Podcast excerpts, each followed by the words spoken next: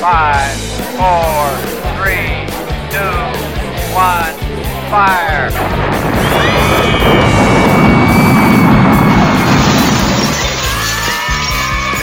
Parada obrigatória. Parada obrigatória. Parada obrigatória.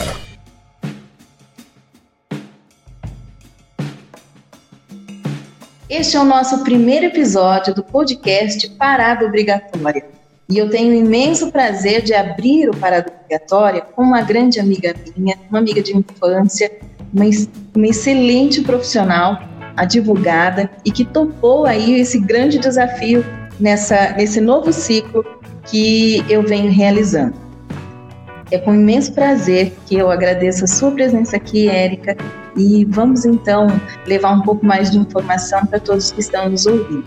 Nosso intuito aqui é fazer com que você tenha informação de qualidade e dividir também com você as nossas dúvidas e, claro, esclarecer, para que seja uma, uma nova ação de verdade, uma ação social significativa, porque sem informação não tem desenvolvimento.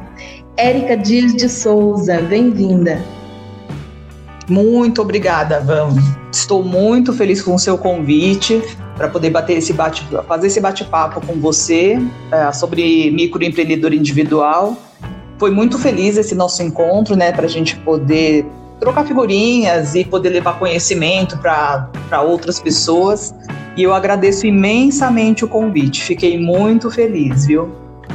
Ah, é. Bom, como eu já falei de início, para mim foi não só uma alegria, mas é uma construção, né? Uma nova construção, uma nova etapa. Nós aí dividimos tantos anos da nossa vida lá atrás, né?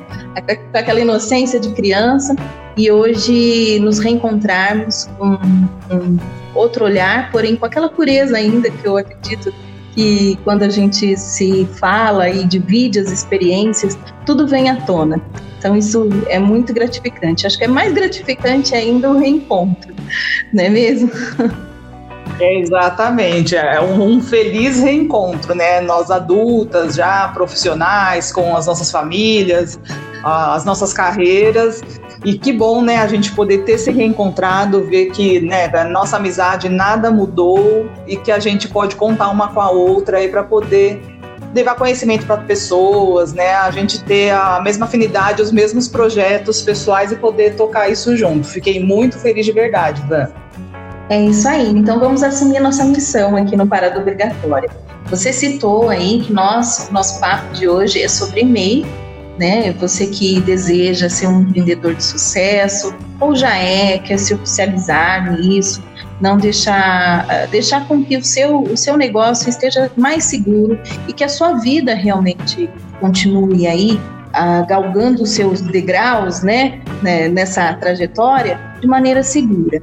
Mas, Érica, eu vou pegar você assim um pouquinho, por quê? Porque antes de nós falarmos aí de todas as informações que eu tenho certeza que você se dedicou e enfim, eu quero que você fale um pouco de você, da sua história, é, de como que você também resolveu virar empreendedora, é, você está aí crescendo a cada dia e eu acho que não tem nada mais do que significativo ah, quando a pessoa está nos ouvindo, e isso eu me coloco também, é ouvir o outro, a história do outro, o que, que o outro tem para é, exemplificar, né? É, é aquela injeção de ânimo, né? Que, que faz toda a diferença. Érica, então você foi é, na sua trajetória cresceu, estudou, e aí, o que, que aconteceu? Então, ah, eu sou formada em Direito, né, desde 2002, me formei em Direito, em, na sequência passei no exame de ordem, tenho a carteirinha da OAB, mas como na época da faculdade eu já trabalhava no mundo corporativo, numa grande instituição bancária, eu acabei não saindo para exercer efetivamente a atividade de advocacia. Trabalhava no ramo com contratos dentro da organização, mas não, não advogava efetivamente, militava, é, fazia audiências, fóruns, esse tipo de coisa. Então, e eu fiquei no mundo corporativo, né? Fui crescendo, fui me desenvolvendo, fazendo cursos de atualização, pós-graduações, MBA, sempre voltado, né? Os primeiros cursos foram voltados para a área do direito, né? Eu me especializei em direito civil em direito tributário. E depois acabei fazendo cursos voltados mais para a área corporativa mesmo, MBA em negócios bancários, é, MBA em gestão de compras corporativas, que era a área onde eu trabalhava. E aí, depois de 20 anos né, de organização, com essa questão da pandemia, veio o desemprego. Então, eu perdi o emprego no, agora no começo do, do mês de março, justamente ali no comecinho da pandemia.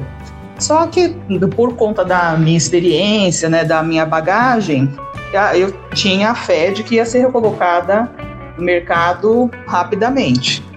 E acabei né, mandando uma série de currículos, me cadastrando em sites de emprego.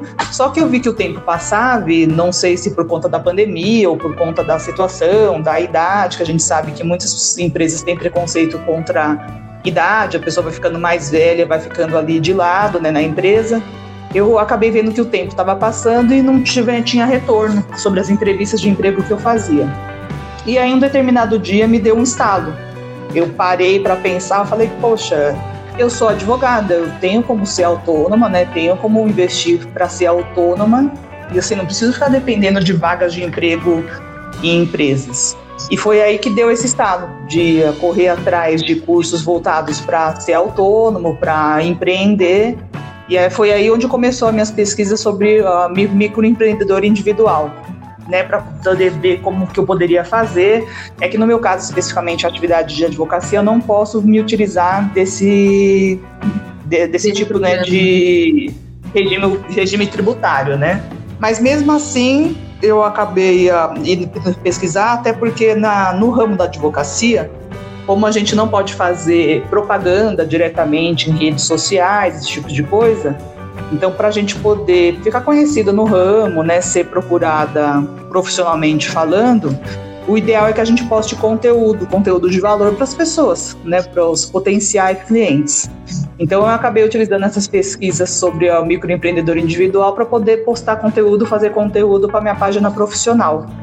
E, e eu vi que é muito interessante porque a gente realmente não pode ficar dependendo só de um emprego formal, a gente consegue ter muitos benefícios empreendendo e se cadastrando como microempreendedor individual. Então não precisa, não precisa ficar na dependência. E acho que a questão da pandemia trouxe muito essa questão e essa visão para todas as pessoas, né? Então teve muita gente que acabou ficando desempregada na pandemia também, mas sempre gostou de cozinhar e foi fazer bolo. Outros gostavam de animais de estimação, foram, foram fazer curso de banho e tosa para atender os pets, que a gente sabe que é um mercado que está crescendo muito. Quem gosta de cabelo acabou né, partindo para cursos de cabeleireiro. Então, assim, como o brasileiro tem essa veia de se virar, a gente viu que essa pandemia, com a perda dos empregos, as pessoas acabaram se virando para ter uma fonte de renda. Então, muita gente, tem muita gente empreendendo, e é bom né, ter o conhecimento de como regularizar a sua atividade para poder ter benefícios fiscais, benefícios previdenciários e deixar regularizada realmente né, a sua prestação de serviços. Então foi aí que me deu esse estado, né? E eu comecei a pesquisar mais sobre empreendedores, empreendimentos. Foi nesse estado, né? Foi na necessidade, realmente. Acredito que muitas pessoas devem estar procurando a mesma coisa por conta da necessidade. É um grande exemplo, tá vendo? Não tem como abrir um bate-papo falar sobre, sobre mudanças, novos ciclos, empreendedorismo, é, sem falar realmente daquilo que se passou, né? sem, sem dar o exemplo. Porque realmente a pandemia, é, eu ouvi hoje é, isso e eu achei muito interessante, que na verdade a gente fala muito sobre a pandemia até num sentido negativo, né? É claro, é, é doloroso, enfim, todo mundo sabe do que vem acontecendo, dos números, e não é esse o caso. Mas eu ouvi uh, uma citação assim, que a pandemia é uma grande professora e realmente fez com que as pessoas se sacudissem em todos os sentidos da vida, profissional, emocional, todos os sentidos. Eu acho que é, deu aquela sacudida tão, tão, é, tão violenta que até as, as descobertas de habilidades foram surgindo E isso é muito bacana, como você falou, tem pessoas que é, gostavam de cozinhar, é, mexer com beleza, enfim. E deu uma nova possibilidade. Para essa nova possibilidade é, continuar a dar certo, ser de sucesso e ter garantias, né, em, em especial não só pelo programa MEI, mas até mesmo pelas leis, uh, o que então seria o ideal? Na realidade, qual seria o primeiro passo? Agora já falando sobre como cadastrar, o que fazer, como levar adiante. Então, se você já está exercendo essa atividade, já está empreendendo, viu que dá retorno aí por conta da pandemia, já teve esse estado também inicial, o ideal é acessar o portal do governo, portal do empreendedor.gov.br. Esse é o primeiro passo. Porque no portal do empreendedor, você pode fazer o seu cadastro, né, iniciar o seu cadastro aí como um microempreendedor individual. Só que antes de realizar esse cadastro, você tem que verificar que tem uma série de requisitos para você ser um microempreendedor individual e para sua atividade ser classificada como um microempreendedor individual. Então, a primeira coisa é entrar no portal do empreendedor, no portal do empreendedor tem uma lista de atividades permitidas ao MEI, né, o microempreendedor individual. Então, a atividade que você exerce, você tem que verificar se está elencada nesse rol né, de atividades para ver se você é possível, se você consegue se classificar como um microempreendedor individual. Já, já lembrando que, por exemplo, atividades de advogado, como eu citei né, anteriormente, psicólogo e algumas atividades né, de associação de classes, como médicos, não podem ser microempreendedor individual, independente da renda que seja oferida mensalmente. Então, é importante fazer essa pesquisa pesquisou, viu que essa atividade está elencada no rol permitido aos microempreendedores individuais, você vai ver se você já estiver exercendo atividade ou se você quiser começar a exercer, mas já conheceu o ramo, você tem que verificar se o valor que você está recebendo ou que você estima receber aí exercendo a sua atividade, se fica abaixo de aproximadamente R$ 6.700 por mês. Porque o que acontece? Para ser um microempreendedor individual, a sua renda anual não pode ultrapassar 81 mil reais no ano. Então, se a gente for dividir aí pelos 12 meses, tem que ser, não pode ultrapassar aproximadamente 6.700 reais por mês de faturamento mensal. Ah, você fez essa estimativa, viu que o valor está dentro viu que essa atividade está elencada. Então é fazer realmente a pesquisa, né, fazer a inscrição no portal do empreendedor.gov.br. E o que acontece? A partir do momento que você faz essa inscrição, essa solicitação da sua inscrição, você recebe uma autorização provisória de funcionamento para para sua atividade, para o seu serviço, né? Seja ele ó, venda de produtos, venda de produtos online, uma prestação de serviços que você está fazendo na sua casa, ou se você já alugou algum local. Então você tem essa licença provisória, né, para prestar os serviços. E, e por que é provisória? Porque o que acontece quando você faz essa solicitação, como o imposto sobre serviço é um imposto de competência municipal, ou seja, é a cidade onde você está atuando que é responsável pelo recolhimento do imposto sobre serviço, ela vai pesquisar se a área, né, o local onde você está atuando, se tem permissão pela prefeitura para você poder atuar na atividade que você está, no local que você está porque a gente sabe que pela lei de zoneamento urbano, determinados locais não pode ter, né, não pode ocorrer o é, o exercício de determinadas atividades. Então, eles vão fazer essa pesquisa, vão te dar essa licença provisória e fazer essa pesquisa, que vai demorar aproximadamente uns seis meses, para você para poder realmente ter a licença definitiva e, receber né, a, a, licença definitiva e poder fazer a atuação aí do seu negócio regularizado. E o legal, né, Érica, que a MEI, ela é, aliás, o MEI ele deixa você registrar mais ou menos até 15 ocupações é, secundárias, né, atividades secundárias. Então você pode, com, claro, né, com atenção, enfim, na hora que estiver lendo ali na página do governo, ah, da, do, da própria MEI, as atividades que podem estar em conjunto com aquela principal, né? Então, dá a possibilidade aí de, de leque de serviços, né? Isso, exatamente. Por exemplo, se a gente for pensar num pet shop, geralmente quem abre um pet shop vai comercializar produtos né, destinados aos pets. Então, alimentação para cachorro, gato, para passarinho.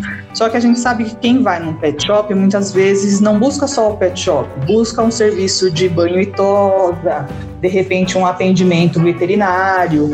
Então você pode fazer essa avaliação e justamente poder cadastrar, como você falou, essas atividades secundárias. De repente a atividade principal é o pet shop e como atividade secundária você coloca a questão da, do banho e tosa, verifica se é possível atendimento veterinário de cabeça agora eu não sei, mas verifica se é possível atendimento veterinário para você oferecer um leque maior de, de serviços, né, de serviços e produtos para os seus clientes. Então sim, é plenamente possível. É, uma coisa bacana com relação ao pet shop, você citou aí o exemplo, é que realmente o serviço de veterinário, se ele não cabe, por exemplo, na atividade, que aí você com, com calma, enfim, que gosta e quiser abrir, é, pode verificar, mas as parcerias são possíveis, né? E a gente está num momento Sim. muito bacana que, na verdade, não é só novas soluções, não é, é simplesmente parceria. Então, ah, eu não posso contratar lá o veterinário para estar 24 horas no meu pet shop. Mas você pode conversar com ele e fazer uma parceria bacana e falar, olha, daqui dois dias por semana vem para cá, a gente faz uma lista, enfim. É uma coisa que também tem, é, todo negócio tem que ter aí a criatividade, né? É claro, é, sendo, estando legal, né? Sendo algo legal, é, com base, enfim, em todos os critérios que devem ser é, respeitados e observados com atenção, é, tem aí a ideia das parcerias. Então, nada é, acaba sendo um empecilho, né? A gente tem que acabar pensando realmente nas, nas possíveis soluções, né? aquilo que for o seu diferencial. Eu acho muito bacana e eu tenho visto muitas ações assim. E, aliás, já que eu estou falando de ações, parabéns, doutora, pela sua página, porque realmente é, a ideia é agregar valores, a, a ideia é agregar informação de conteúdo, que, enfim, hoje a gente passa tanto tempo pela, na internet, né, tudo que a gente faz acaba indo para a internet, não tem como, não tem saída, faz parte da nossa vida. Daqui para frente, outras gerações, se as gerações anteriores a nós já são tão digitais, imagina daqui para frente, né? Então, a, a, o, o encontro praticamente é o digital. E parabéns, doutora, tá? Olha, muito bacana. Exatamente. Muito bacana. Oh, mas pode deixar o doutora de lado, você sabe que eu não me importo com esse tipo de coisa, então pode deixar o doutora de lado, pode abolir o doutora, só Érica mesmo. E aí você sabe que essa questão né, de publicar conteúdo na, nas redes sociais, né, conteúdo de valor, levar realmente informação para quem precisa, eu acabei aprendendo também, né, por conta do desemprego aí na pandemia, assistindo live de outros profissionais da área do direito nas redes sociais. Então você vê que assim a, a, tem diversão, entretenimento, as redes sociais são para diversão e entretenimento, mas tem muita coisa boa também, muito conteúdo Sim. bom. Eu fiz pelo menos uns três cursos que eu contratei depois de assistir lives de profissionais do direito na, nas redes sociais. Então, a, e assim, eles faziam lives postam conteúdo né, diariamente aí para poder oferecer aprendizado, novos conhecimentos para os profissionais da área do direito e até para as pessoas leigas também, para saberem os seus direitos. E acabam, né, uma coisa leva a outra. Você vê que é um bom profissional, você vê que o profissional tem bagagem, a partir do momento que o profissional né, oferece um curso, comercializa um curso, que isso é possível para os profissionais da área do direito, as pessoas acabam fechando porque já conhecem o rosto ali da rede social, da live, já sabe que tem conteúdo, que fala bem e que entrega conteúdo de valor. Então isso foi muito importante também. Muito obrigada aí por, por acompanhar a minha página, né? Espero continuar postando Sim. muito mais conteúdo de valor para todos vocês aí. Sou seguidora. Sou seguidora. E, Obrigada. Realmente, realmente está de parabéns. Bom, eu oficializei, já entrei na página do MEI, da, do, da MEI, né? É, fiz lá meu registro, é, tenho aí a taxa, né? Vou pagar lá a minha taxinha é, do, do, serviço que vai me habilitar é, oficialmente como uma microempreendedora. Quais são os próximos passos, Érica? O que, que eu preciso estar ali atenta também aos próximos passos? Então, a, só para né, esclarecer, a partir do momento da inscrição do MEI, então realmente foi o que você falou, você vai pagar uma recolher, fazer um recolhimento né, mensal é, de uma DARF no valor de aproximadamente 55 reais, depende aí da atividade, se é uma atividade de comércio, se é uma prestação de serviços, mas, mais varia entre 50 e 55 reais. Mas você fala assim, ah, e para que que eu vou pagar essa taxa? Você paga essa taxa porque dentro dela você tem isento é, uma série de impostos, né? Então, por exemplo, a CSE, SSL, que é Imposto sobre, sobre o Lucro Líquido da, das Empresas, PIS-PASEP, COFINS, IPI, Imposto de Renda de Pessoa Jurídica. Então, ao invés de você recolher individualmente um percentual sobre o seu faturamento para esses impostos, isso fica totalmente isento e você paga esse valor fixo mensal né, a, da, de, de aproximadamente entre 50 e 55 reais com a isenção desses impostos. Então, tem que observar que a, essa parte desses impostos são isentos, que são os impostos federais, mas a, todo mundo que, né, que é um microempreendedor individual tem que observar que, a, além dessa questão da, da contribuição mensal e fixa de 53, 55 reais aproximadamente, você tem que recolher a parte, se você for um comerciante ICMS, que é um imposto estadual, e se você for um prestador de serviço, ISS, que é um imposto municipal. Então, além né, dessa taxa de 50, 55 reais, você tem que fazer os recolhimentos à parte na forma da lei. Mas a, é muito interessante essa, esse regime de tributação do microempreendedor individual, porque se você fosse recolher o percentual relacionado a esses impostos, iria onerar muito a sua atividade, não iria compensar você prestar serviço como um microempreendedor individual. Então, essa questão do governo federal ter isentado esses impostos, cobrando apenas essa taxa única, é muito benéfico para quem está começando a empreender, porque acaba auxiliando aí no início do, do empreendimento, né? E há um outro benefício bem bacana é que dentro dessa questão da taxa de 50, 55 reais, está incluso também a contribuição para a Previdência Social. Então, o que, que, quer dizer isso? Uma vez que você contribui para a Previdência Social, você tem, tem todos os benefícios que são oferecidos pela Previdência Social. Então, se você sofrer um acidente, você consegue receber auxílio acidente, se você ficar doente, não, não puder prestar os seus serviços ou focar o seu comércio, você vai poder dar entrada na Previdência Social e receber seu auxílio doença. Se ficar gestante, você recebe né, o auxílio maternidade, tem direito. Então, a, além dessa questão do benefício de você recolher menos impostos para poder prestar os seus serviços, você tem essa segurança, essa garantia de estar tá contribuindo com a Previdência Social. Inclusive, lá no futuro, né, de acordo com as regras da época, se aposentar também. Então, não, não, precisa você pagar uma previdência privada à parte, né? Você pode se utilizar dessa, de, pagando nessa né, taxa de 50, 55 reais, você está assegurado também pela Previdência Social. Então, uma vez feita a inscrição, faz esse pagamento mensal, esse recolhimento mensal de 50 a 55 reais. Né? É, essa é uma das obrigações, óbvio. Faz o recolhimento dos impostos, dependendo se for comércio ou serviço, ICMS e ISS e anualmente você tem que fazer a sua declaração de imposto de renda de pessoa jurídica.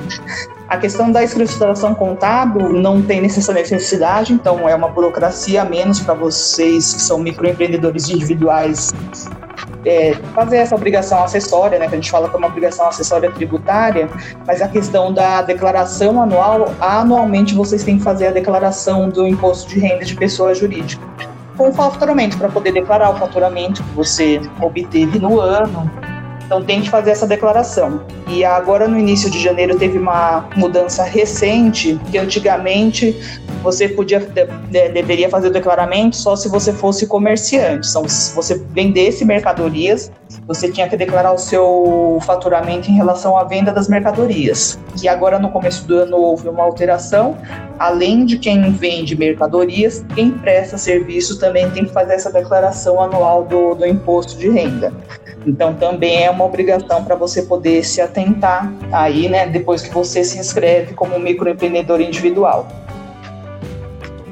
São observações importantes que às vezes acabam passando batido, né?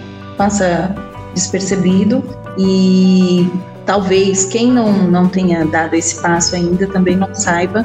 Então, a importância de nós estarmos falando sobre o assunto é exatamente essa. Né? É, todos esses detalhes realmente tiveram alterações.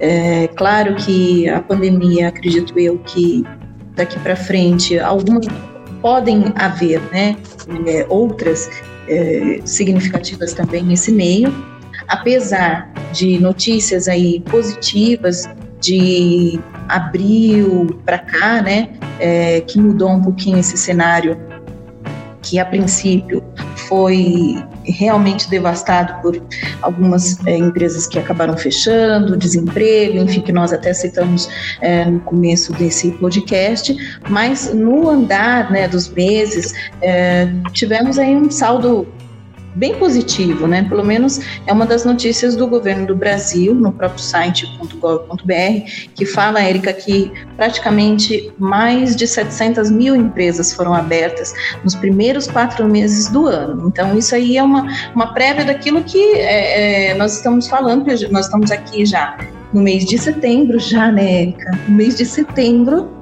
e, e, os quatro primeiros meses já foram aí também significativos para novos negócios, né? Teve realmente aquele, aquela, aquele impacto de início, porque as pessoas e principalmente os gestores não creio, né, não sabiam o que, que ia se, ser feito daqui para frente e acabaram tendo que fechar suas portas, enfim. Mas aí também ressurgiram outras oportunidades de negócio principalmente como microempreendedor individual. E eu acho, posso estar errada, mas eu acho, eu não gosto nem de acho, eu vou falar acredito, tá? Eu acredito, esse de coisa de acho não é legal não, não, não traz nem boas vibrações. eu acredito que será uma, uma, uma iniciativa assim permanente. Acredito até que as novas possibilidades de negócios que nós vamos ter para o futuro, o futuro próximo, praticamente presente, é, são saídas alternativas e que vão dar aí possibilidades para que outras pessoas também sejam agregadas a esses, esses, esses possíveis negócios, né? Para que esse número de desemprego vá, vá diminuindo essa nossa perspectiva para a economia, né? É, perspectiva e fé, duas palavras que você falou lá no início, né? A fé e a sua perseverança. Então, eu acho que quem está ouvindo é, tem que ter isso muito claro. Os obstáculos são muitos, né, Érica? É, o medo, enfim, a insegurança do que vai ser feito, será que eu vou dar conta? É, não tenho dinheiro suficiente? O que, que eu posso fazer? E isso é normal.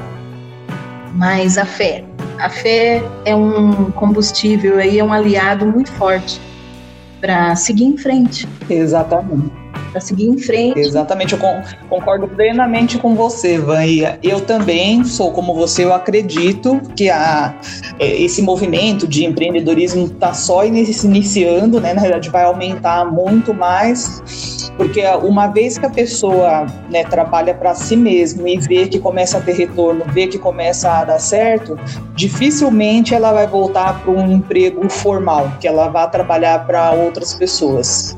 Eu tenho um tio que ele né, é comerciante há muitos anos, muitos anos mesmo, ele tem depósito de construção civil e ele sempre falou que a, você acaba tendo um retorno financeiro melhor quando você trabalha para si mesmo, você e o seu negócio ali. Então, se você vê que começa a dar certo, dificilmente você vai querer né, trabalhar para os outros. E acho que a, esse cenário, como você disse inicialmente, foi realmente para dar uma sacudida, tirar as pessoas da zona de conforto, para elas enxergarem outras possibilidades não ficarem dependendo só da, dessa questão de emprego formal, né, de empresas, né, para poder trabalhar. Ver que tem outras possibilidades, que né, as pessoas têm conhecimento e experiência suficiente para fazer outras atividades, de repente chegou o momento de você fazer o que você efetivamente gosta.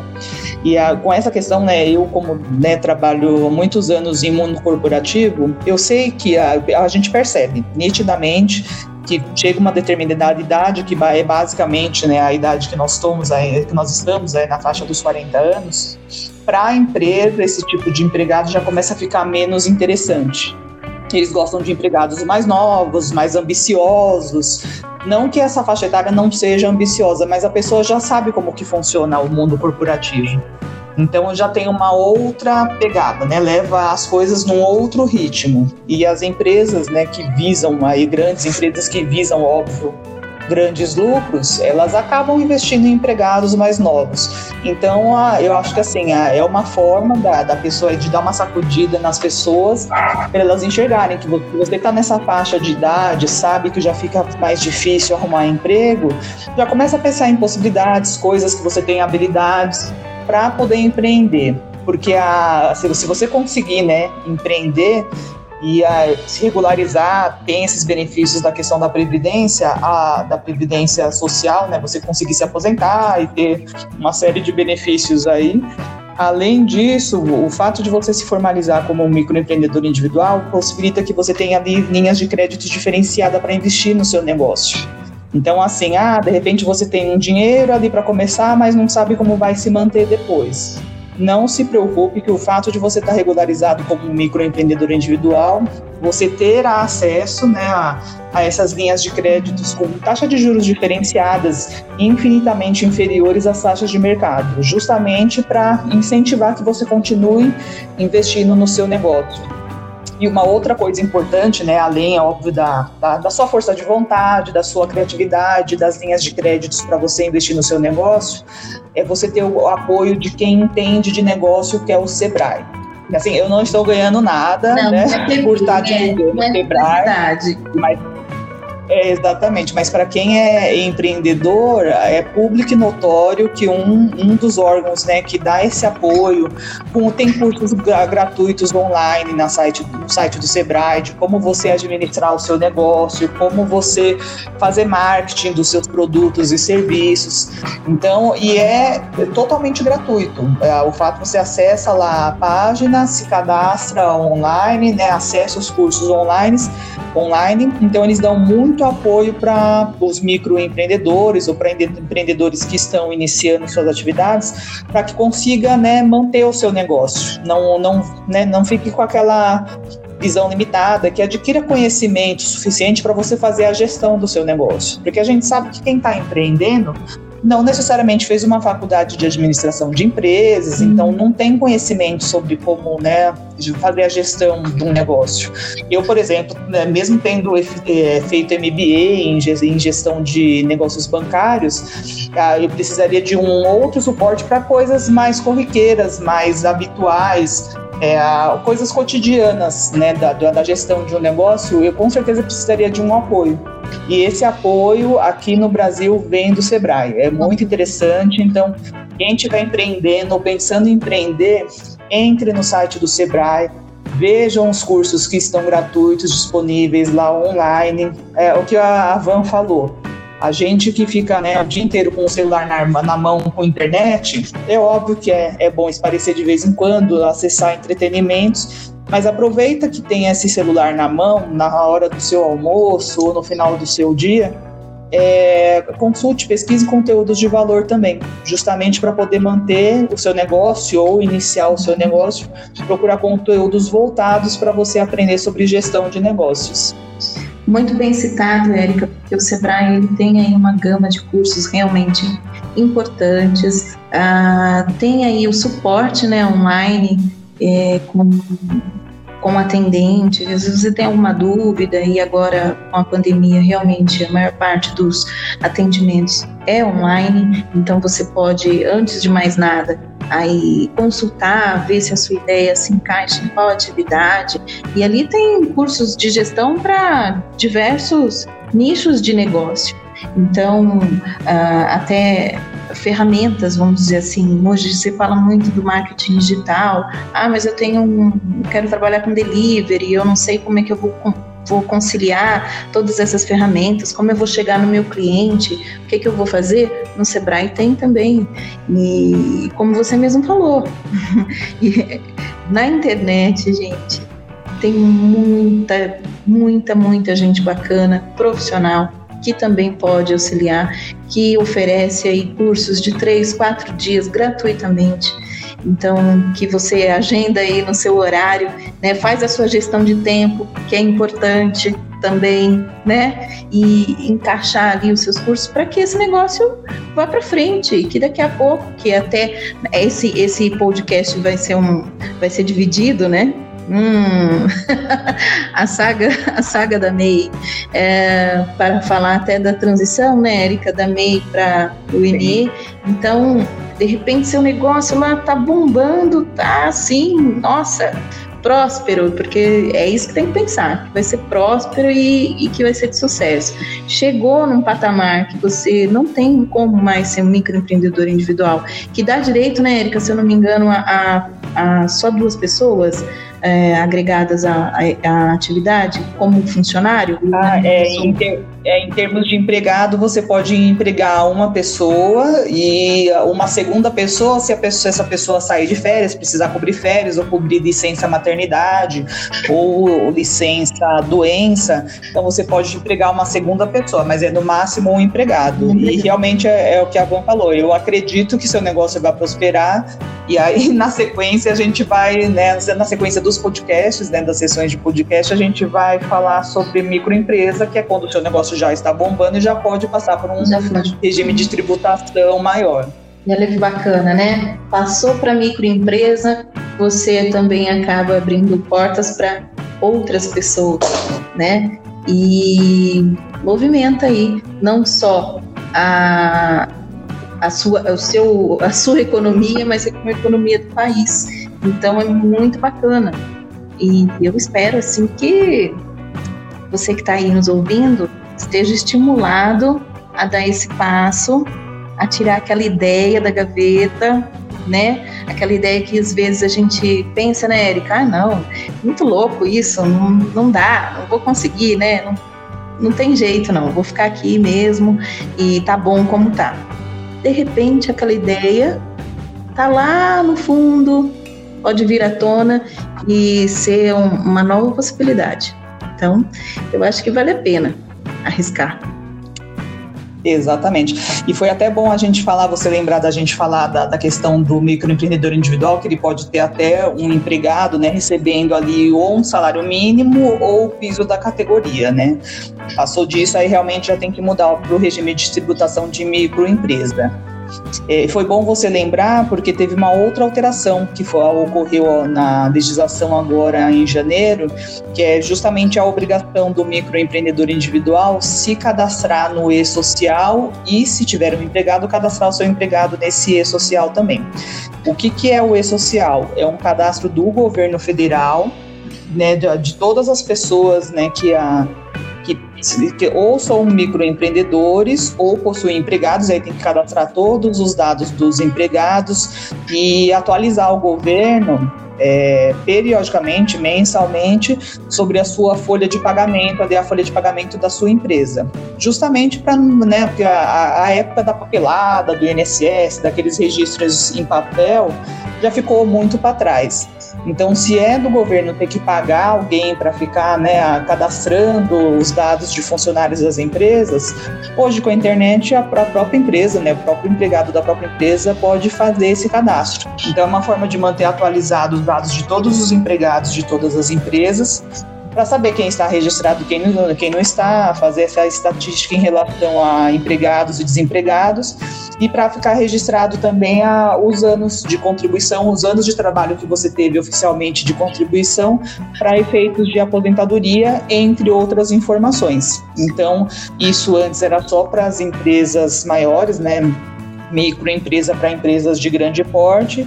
E agora no começo de janeiro teve essa alteração, né, né, agora no início do ano, né, em janeiro teve essa alteração. E agora os microempreendedores individuais também têm que fornecer informações para o e-social, tanto informações próprias quanto informação dos seus empregados, se eles tiverem. Muito bem lembrado, Érica, é uma, é uma obrigação acessória importante que não pode ter falha alguma, porque aí a questão de não fazer, de deixar de, de, de realmente repassar essas informações acarreta aí grandes dores de cabeça. Então, é, multas, enfim, que, que não é necessário, né? Já que está tudo certinho, caminha do lado certo que, que para não ter problema. Exatamente. Né? Exatamente. Importante, já, já que está regularizado, vamos fazer tudo corretamente, né? Já para não ter problema e para não prejudicar nem o seu negócio, nem, nem a, os seus empregados, enfim, que estão te auxiliando ali a fazer o seu negócio crescer. Tá certo. Então são muitos benefícios, né?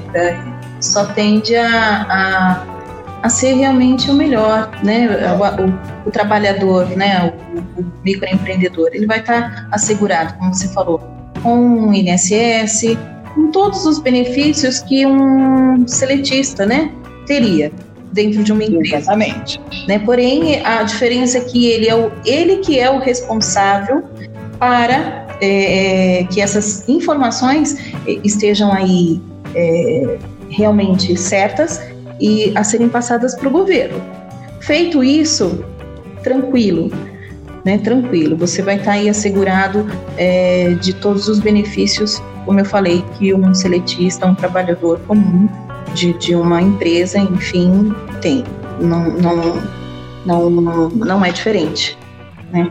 Exatamente, é. Porque se, se você é uma atividade que você já está prestando, hoje está começando a prestar, o, importante é já deixar regularizado para ter acesso a esses benefícios, que a gente sabe que antes né, de ter essa legislação do microempreendedor individual, tinha muita gente fazendo né, para atividades informais, né, muita gente na atividade informal que estava desempregada e que, sei lá, Deus o livre, né, acontecesse alguma coisa, sofresse um acidente não pudesse trabalhar, a gente sabia que ficava sem qualquer tipo de benefício, qualquer tipo de garantia. Então, já que né, surgiu essa legislação para poder te beneficiar e te dar esses te dar né, a, essa segurança né, de você né, receber um auxílio doença ou receber um auxílio acidente, e por uma taxa mensal de 50, 50 e poucos reais, é muito vantajoso, porque a, a quantidade de carga tributária que foi retirada realmente, né, que a, o governo federal isentou para os, para os microempreendedores individuais foi gigante. Então aproveita porque a gente sabe que 50 reais não, pesa né, muito na, no bolso de ninguém, principalmente para quem está empreendendo. Então são realmente muitos benefícios aí, a questão da, da, do, de ter essa segurança né, da, do INSS, questão de ter linhas de créditos especiais, de estar regularizado, regular com o governo. Então, isso é muito importante é muito válido. E realmente só tem a crescer. Fazendo tudo corretamente, só tem a crescer. Bom, vamos finalizando então. Você gostaria de falar mais alguma coisa, Érica? Tem algo a dizer antes de nós finalizarmos nosso podcast de hoje? Então, a única coisa que eu tenho a dizer é que realmente, se você tem essa habilidade, se está pensando em empreender, estude, estude, pesquise, aproveita que tem muita informação, muito conteúdo bom disponível na internet, no site do Sebrae, no site do portal do empreendedor.gov.br. Então, assim, se você já tem essa força de vontade, já tem essa habilidade, né, de prestar serviço ou de vender produtos e quer se regularizar, estude, pesquise e conte também com as informações que a gente vai passar aqui no podcast para poder né, se orientar e fazer o seu negócio crescer. E só agradecer, Ivan, pelo convite, muito obrigada pelo bate-papo, amei de verdade. E vou esperar pelo próximo, aí, pela sequência, para a gente falar das microempresas. Vamos sim, tem bastante trabalho aí, bastante coisa para a gente é, levar para frente e levar muito mais informação para as pessoas. E eu quero fazer um convite para você que gostaria de conhecer, então, a, e seguir, ser seguidora, como eu sou seguidora da Érica, na página do Instagram, ver aí as, as informações, tudo que ela traz sobre leis, de diferentes. É, é, é departamentos, não, né? É de, de diferentes temas, né? Áreas temas. do direito. É. Muito legal. Então, qual é a sua página no Instagram? Érica? Então, minha página profissional é edspetcoins, sem o acento, né? Porque a, na minha página eu, eu oferto é, inicialmente para advogados para elaboração de petições, peças processuais e contratos, que é o que eu tenho experiência. Então podem seguir lá, arroba EDS, EDS underline petcoins.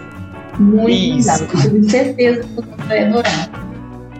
E, eu finalizo aqui então. Agradeço você que ficou até agora, até o finalzinho desse podcast conosco, interagindo aqui. Olha, o 0001, o nosso primeiro podcast. Estou muito feliz. Muito obrigada, Érica, mais uma vez. E vamos ao próximo. Né? Vamos ao próximo. Sempre que for, é, no caso, a, nós subirmos aí o próximo episódio. Aqui, o, na verdade, o, o Parado Obrigatório é, vai falar de outros assuntos também, não só dessa parte legal, mas uh, assuntos como saúde, é, arte. Então, é, é, uma variedade, sim, porque aquilo que for útil para você, eu quero trazer aqui. Tá bom? Um beijo, Érica. Muito um beijo, obrigada. muito obrigada pelo convite e até a próxima. E até. Five, four, three, two, one, fire!